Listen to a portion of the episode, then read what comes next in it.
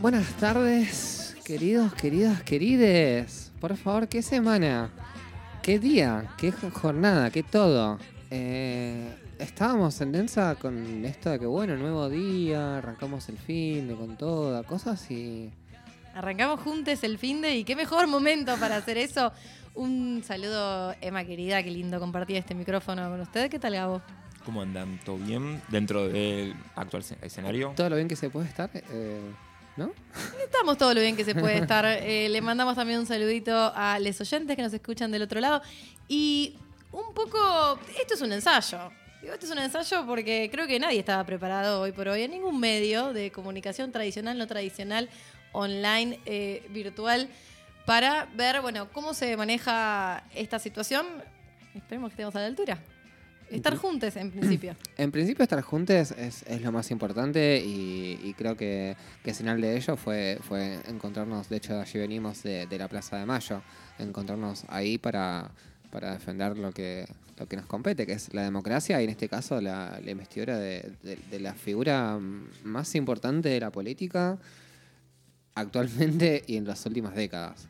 Sí, claramente, ¿no? La referente como con, con más seguidores. El, es claramente un, un símbolo en sí mismo y de ahí también como la, la importancia, el impacto de todo. Es ¿Cómo vieron la plaza? Arranquemos por ahí.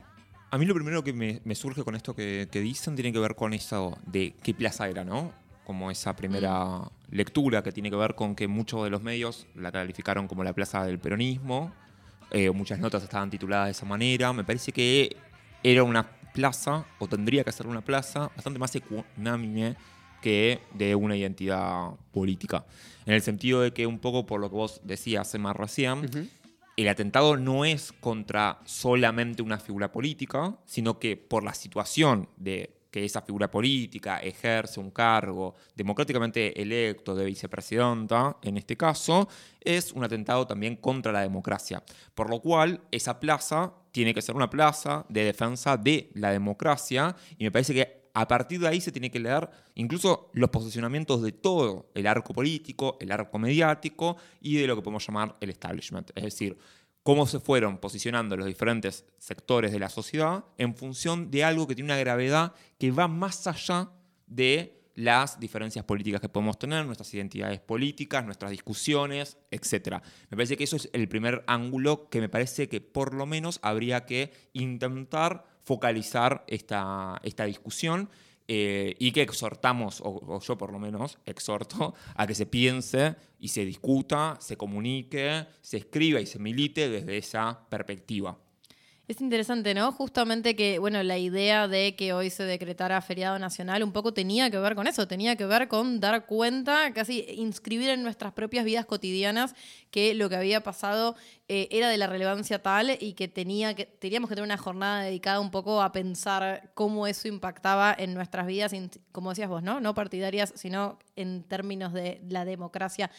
Recién, Gabo, decías que muchos medios titulaban la plaza como la plaza del peronismo. Eh, ¿qué, les pareció a ustedes? ¿La, la vieron así? ¿La vieron muy peronista, digamos, la plaza? ¿Sí? ¿No? Yo la vi peronista, pero no porque estuviera eh, como, como copada por el peronismo, sino por lo que señalaba Gabo en relación a la ausencia de determinados sectores. Como creo que ahí estuvo la cosa. Pero, pero yo personalmente vi, bueno, de hecho yo no fui agrupado con, con, con nadie, ah, pero, pero me pareció ver bastante, ba- bastante movimiento de gente eh, autoconvocada. Yo esas cosas en las marchas, como mi indicador personal, no sé si está bien o está mal, pero mi indicador de esas cosas es, bueno, qué tantas bande- banderas veo, qué tantas Mm. ¿Viste? Eh, no vi muchas banderas. Vi, vi banderas, obvio, y cosas, pero, pero no he visto tantas banderas como en otras oportunidades lejísimos. Entonces, eso me da la sensación de que hubo bastante eh, eh, convocatoria eh, individual, no, no, no agrupada en espacios políticos. Los espacios políticos que vi, sí, sí, la mayoría eh, peronistas. Así que. En ese sentido, digo que, que- que- me pareció que fue una plaza que podríamos decir copada por el peronismo, pero no porque el peronismo la copara, sino porque los otros espacios políticos no fueron a defender la democracia como debían. Bueno, sí me parece importante a mí destacar ya. eh, creo que justamente por el cambio de programas que hicimos no llegamos a decirlo en vivo, pero algo que ya había pasado con eh, el, el momento de, de la sentencia, no la sentencia, el pedido de, la fiscalía. de condena, exacto, de la fiscalía contra Cristina.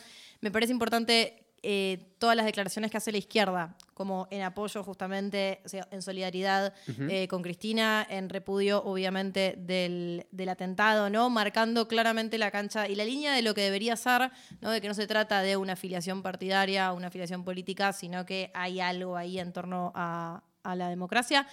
Eh, pensaba lo mismo en torno a la plaza. Digo, en, en términos del el cantito, en términos del espíritu, es claramente, había un pulso, obviamente, muy vinculado con la figura de Cristina, eh, porque era un poco, al ser el símbolo atacado, también es el símbolo reivindicado en ese momento.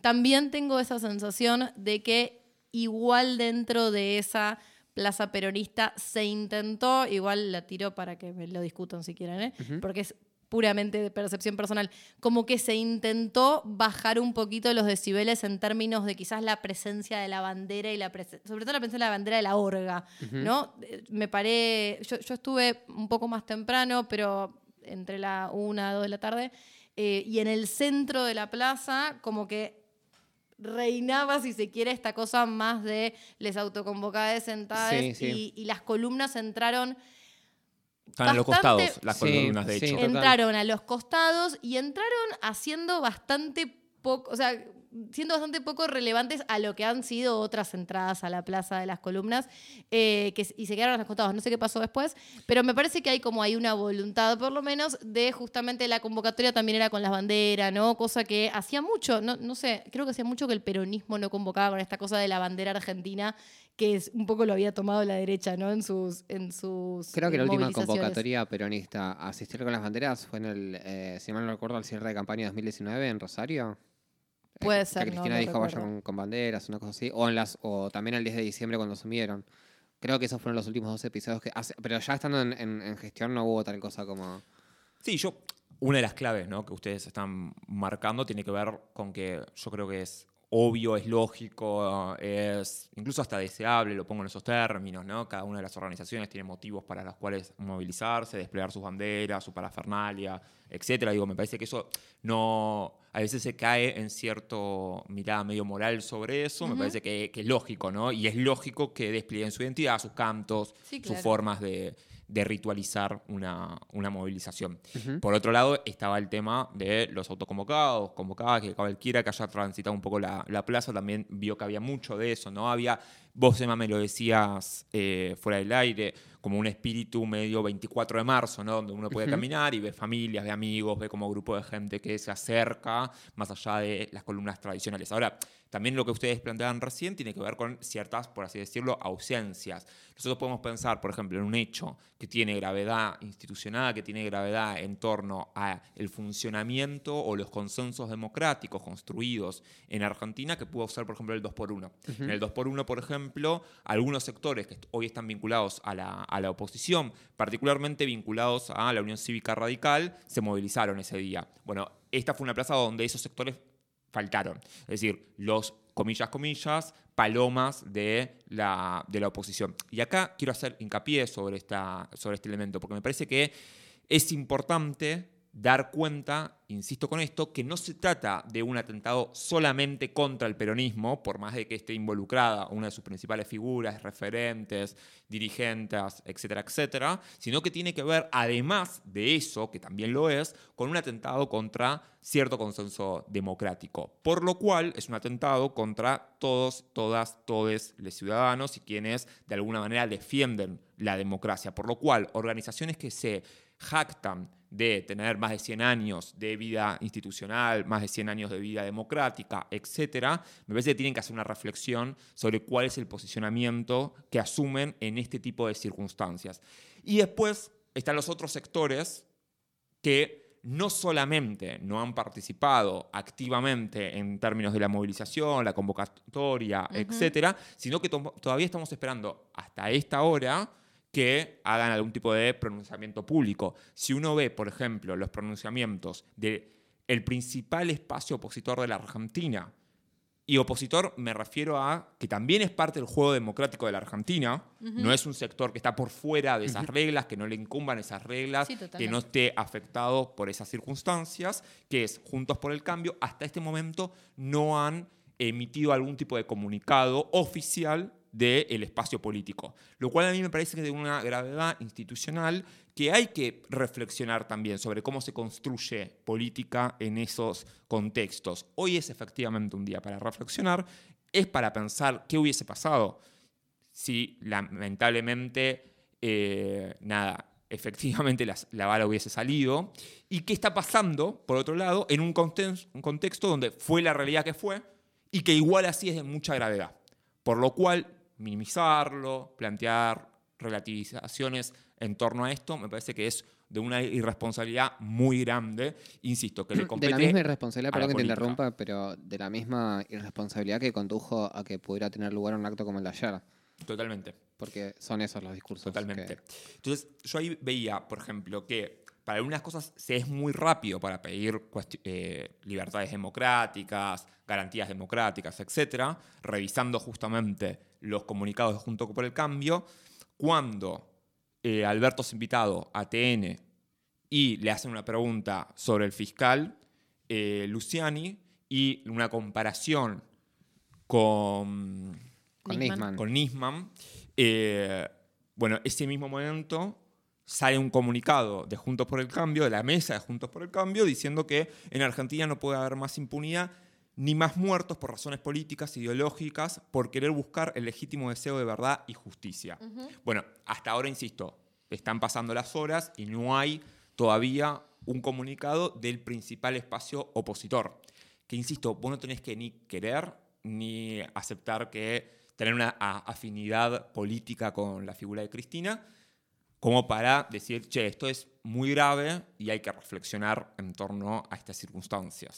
eso es, creo que, como un, gran problema que, queda también a trabajar como, como de acá a futuro. ¿Cómo, cómo lograr que se pueda dimensionar esta cuestión, ¿no? que no se trata de Cristina, no se trata del peronismo, se trata de básicamente eh, la democracia que nos atraviesa a todos, todas y todes y hablando de, ausencias, perdón, pienso también en, la cantidad de, personas que, no se autoconvocaron porque no se sintieron interpeladas.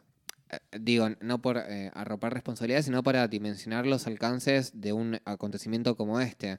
Como el hecho de que intentaron eh, llevar a cabo un magnicidio contra la vicepresidenta de la Argentina no conmueve a un sector del arco político, pero también no conmueve a un eh, enorme porcentaje de la sociedad. Cuando. Yo no sé, no sé qué me imaginaba que pasaría hoy, pero, pero sí esperaba una, reacción efectivamente muy efervescente, muy. Eh, muy masiva de toda la sociedad por fuera de los sectores militantes, porque efectivamente se estaba poniendo en juego, se está poniendo en juego de vuelta la estabilidad de la democracia que tanto tanta sangre, tanto esfuerzo ha costado y sigue costando intentar consolidar. Eh, y, creo que esa es una, una, dimensión de lo preocupante, porque el hecho de que haya gente que no haya salido a manifestarse hoy por el acontecimiento gravísimo que sucedió ayer tiene que ver con no dimensionar esa gravedad. Y ese no dimensionar esa gravedad... Y bueno, ha circulado durante bastante tiempo un grafiti que decía que te puedes acostumbrar y desde que estamos en el desde que asumió el macrismo y empezó a pasar todo lo que, fue pasando, es una pregunta que recurrentemente me, me, y creo que nos debemos ir haciendo y hoy la, traigo acá a la mesa. A, qué nos podemos acostumbrar? ¿no? Yo creo que ahí hay como ¿no? una división que uno puede hacer entre lo social y lo político. Siempre estas divisiones son un poco falsas, ¿no? Pero sí me parece está bueno esa pregunta que te haces sobre cómo nosotros nos relacionamos con nuestros grupos de WhatsApp, con nuestros amigos, cómo vamos a la mesa familiar a charlar sobre el tema, si nos damos un minuto para decir, che, lo que pasó me parece que merece una reflexión de todos, independientemente de si después vamos a votar distintos, si después no vamos a ir a votar, si estamos enojados por X motivo o lo que fuese. Me parece que por ahí hay un elemento que tiene que ver justamente con lo que planteaba Abel hace un ratito, de que un poco la intención del feriado nacional que valga el paréntesis, también fue una de las cosas que más se discutió a nivel redes sociales, a nivel mediático, en vez de estar discutiendo la gravedad del asunto. Cierro paréntesis. Eh, me parece que esa es una cuestión que hay que hacer.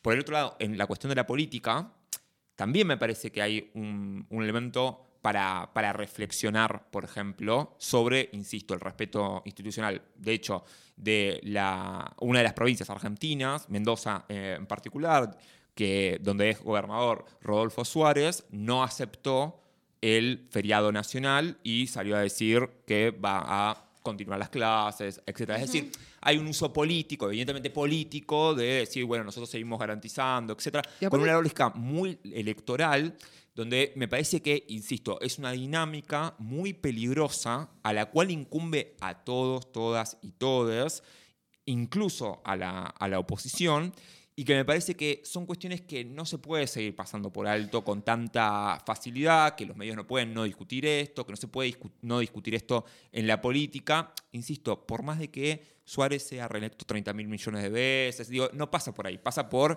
hay una decisión presidencial en una situación de conmoción social, en una situación de conmoción política muy grave, no es el momento para estar jugando y especulando. Mañana podremos discutir si era o no adecuado tomar este tipo de decisión. Pero en un momento, insisto, de gravedad, de urgencia, bueno, como país me parece que hay que cerrar fila y después veremos cómo se discute y se hacen los balances. Sí, ahí siento que, aparece eh, como, como un gran problema, que es que la derecha no es democrática.